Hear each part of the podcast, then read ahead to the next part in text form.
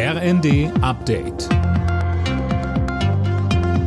Stündlich neu. Auf den Punkt informiert. Ich bin Cornelius Dreger. Guten Morgen.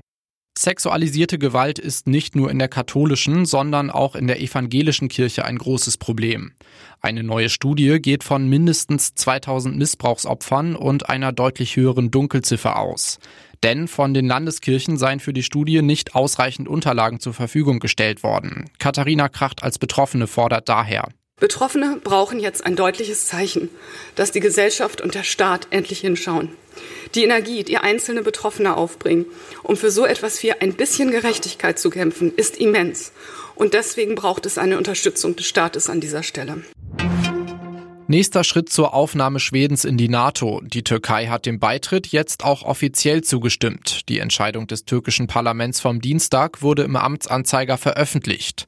Der türkische Präsident Erdogan hatte die Ratifizierung des schwedischen NATO-Beitritts seit fast zwei Jahren immer wieder herausgezögert, forderte etwa ein härteres Vorgehen Stockholms gegen die verbotene kurdische Arbeiterpartei PKK.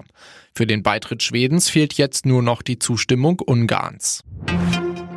Nach der Gewalttat mit einer toten Schülerin in Baden-Württemberg hat die Polizei weitere Details bekannt gegeben.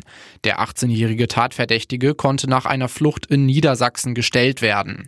Er soll das gleichaltrige Mädchen erstochen haben. In Deutschland leben immer mehr Menschen. Im vergangenen Jahr ist die Bevölkerung auf 84,7 Millionen gewachsen. Das ist ein Plus von 300.000, so das Statistische Bundesamt.